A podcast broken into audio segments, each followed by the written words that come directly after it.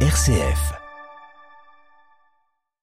À Nice, le glas sonnera ce matin à 8h45 en mémoire des trois victimes. C'était il y a un an, attentat dans la basilique Notre-Dame de l'Assomption dans le sud de la France. Témoignage à suivre du curé de la basilique. Il reviendra sur le chemin parcouru ces douze derniers mois. Également dans ce journal, nous entendrons le père de Mester à Calais. Il est en grève de la faim depuis 19 jours pour dénoncer les traitements infligés aux personnes migrantes dans le nord de la France. Les bisbilles entre l'Hexagone et la Grande-Bretagne continuent à propos de la pêche dans la Manche. Aux États-Unis, Joe Biden revoit son grand plan social à la baisse. Et enfin, dans le dossier de la rédaction, en fin de journal, nous partons déjà à Glasgow en Écosse où va se tenir la COP 26, la 26e conférence des Nations Unies sur les changements climatiques. Alors quels sont les efforts faits depuis la COP 21 de Paris en 2015 et quels sont les principaux enjeux de cette COP? Nous en parlons avec Éric Lachapelle, professeur de sciences politiques à l'Université de Montréal au Québec. Radio Vatican, le journal, Marine Henriot. Bonjour, c'était il y a un an, le 29 octobre à Nice, dans le sud de la France.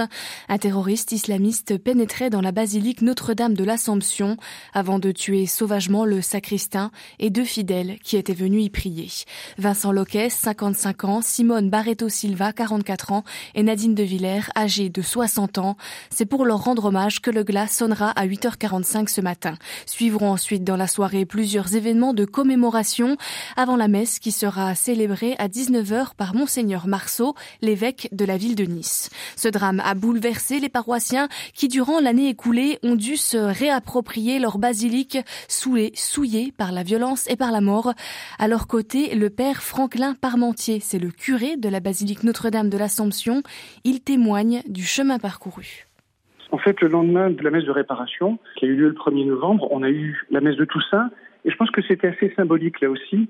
Dieu nous donne des signes. Et là, c'était plutôt que de voir de la division ou de la haine, le 1er novembre, Dieu nous a invités à être en communion et à être témoins d'amour, témoins de vie. On a eu ces grâces ensuite, quand on, même si c'était dans le confinement, où tous les jours les prêtres se sont relayés avec quelques fidèles pour ouvrir l'église et on célébrait la messe tous les jours. Ce qui nous a permis ensuite d'accueillir les autres, d'accueillir les personnes qui, croyantes ou non croyantes, sont venues.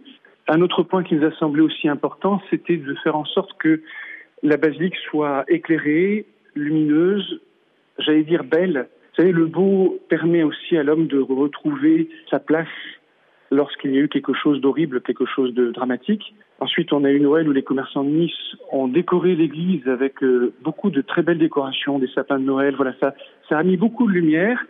Et voilà, au fur et à mesure, on s'est un peu réapproprié ce lieu, et c'est vrai que ça a permis justement à différentes personnes de rentrer dans la basilique. Voilà le père Franklin Parmentier, curé de la basilique Notre-Dame de l'Assomption à Nice. Il était interrogé par Manuela Affigi. On reste en France, à Calais, 19e jour de la grève de la faim pour le père Philippe de Mester. L'aumônier du secours catholique, prêtre jésuite de 72 ans, vit avec deux autres militants dans l'église Saint-Pierre de la ville. Par son geste, il souhaite interpeller les pouvoirs publics français sur la dégradation des conditions de vie des personnes exilées et demande l'arrêt du démantèlement des camps à l'approche de l'hiver. Avant-hier, une mission de médiation organisée par le ministère de l'Intérieur français s'est rendue à leur rencontre. Les discussions se sont prolongées dans la journée d'hier et le père Philippe compte aujourd'hui continuer sa grève de la faim. Il revient sur sa démarche. Ici, c'est une grève de la faim qui est tonique, joyeuse. Il y a quelque chose qui, qui est porteur. Bon, parce que quand même, derrière, il y a un enjeu réel. Ce sont des centaines, plus de 1500 à peu près à Calais actuellement, qui vivent une situation quotidienne euh, qui est infernale concrètement, les personnes sont dehors, sans temps là durant tout l'été, parce que même les associations n'avaient plus de temps à leur fournir. Qu'il y a des gamins, des gamines euh, qui claquent des dents. Bon, voilà. Alors qu'est-ce qu'on fait? On se demande si ceci, si cela, si où est-ce qu'on intervient?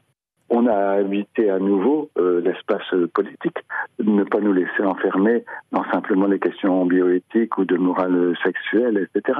On a, avec d'autres, dégagé des formes de résistance à tout ce qui met à mal la dignité humaine. pour que euh, d'autres personnes ne se disent pas qu'il y a seulement la violence pour euh, changer les choses. Comme on est porté par l'espérance, voilà, tout le reste est secondaire. Interrogé par euh, Claire Riobé, le père Philippe de Mester à Calais. Le G20, le grand rendez-vous annuel des 20 pays les plus industrialisés au monde, se tient ce week-end à Rome. Les grandes puissances débattront notamment des mesures à prendre en amont de la COP26, de la vaccination contre la Covid et de la, la taxation minimale mondiale de 15% pour les entreprises multinationales devrait a priori être entérinée. Les tensions montent entre la France et le Royaume-Uni dans le dossier de la pêche, dossier épineux avant le Brexit et qu'il est encore plus maintenant. L'ambassadrice de France à Londres est convoquée aujourd'hui après les mesures de rétorsion prises par le gouvernement français cette semaine.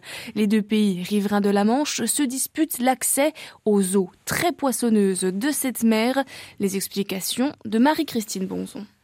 Catherine Colonna, l'ambassadrice de France à Londres, est convoquée dans le bureau de Wendy Morton, la secrétaire d'État chargée des relations avec l'Europe. La ministre des Affaires étrangères, Liz Truss, veut en effet que la diplomate française s'explique sur les menaces de rétorsion annoncées par Paris, menaces que le gouvernement de Boris Johnson estime décevantes et disproportionnées.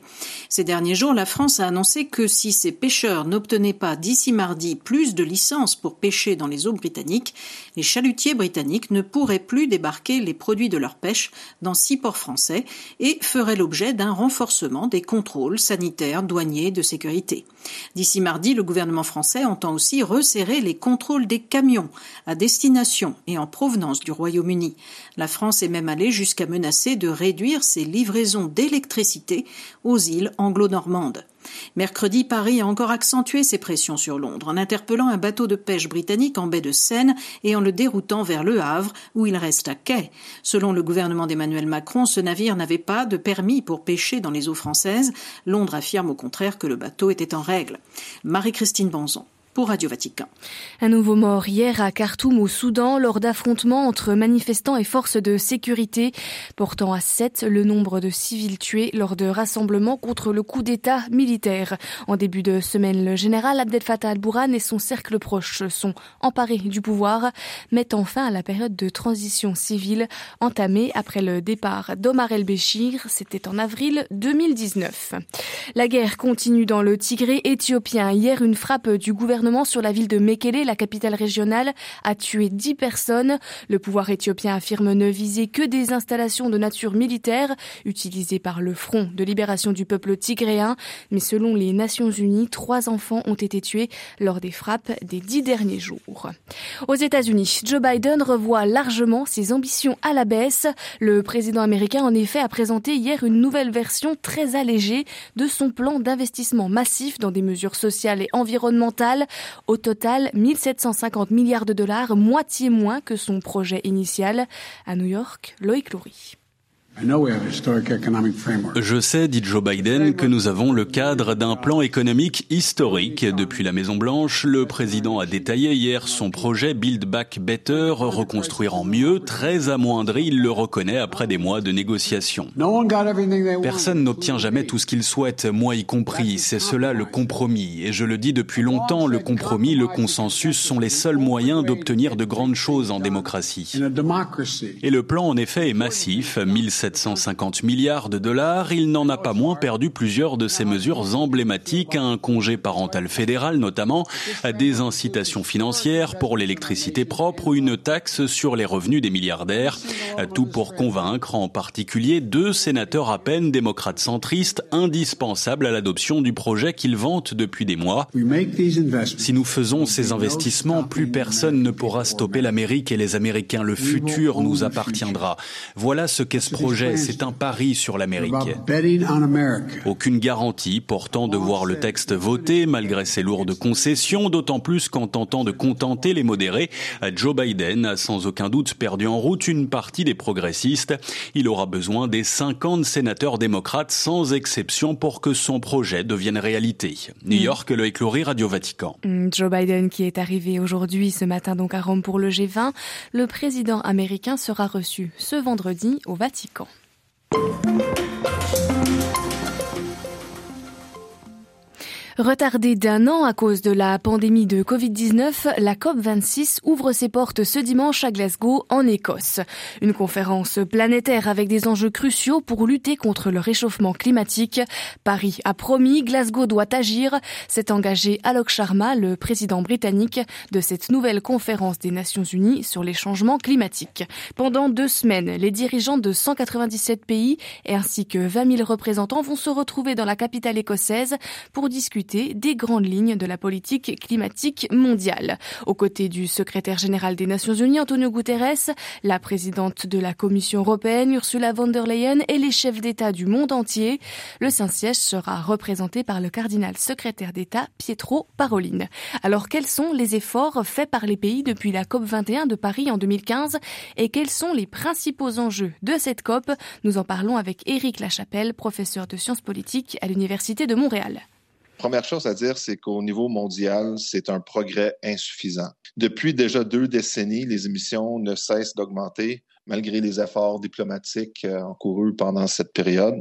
La température terrestre a déjà augmenté en moyenne de 1,1 à 1,2 Celsius depuis l'ère pré-industrielle. Donc, on est déjà euh, atteint presque la cible de 1,5. Malgré la baisse de 5 des émissions observées en 2020, due à la pandémie, comme qu'on pourrait s'attendre, la reprise économique a entraîné une reprise rapide des émissions et l'année 2021 a presque rattrapé le niveau de 2019. Dans quel contexte euh, international climatique, je dirais, arrive cette COP26 en, en, plus de la reprise des émissions des gaz à effet il y a d'importantes pénuries d'énergie en Europe et en Chine qui relancent la demande d'énergie fossile et même ici en Amérique du Nord et diverses tensions diplomatiques entre les pays. De plus, les pays vulnérables seront sous-représentés à la COP26. Beaucoup devront se contenter d'un accès virtuel aux négociations en raison d'un manque d'accès aux vaccins, de l'obligation de quarantaine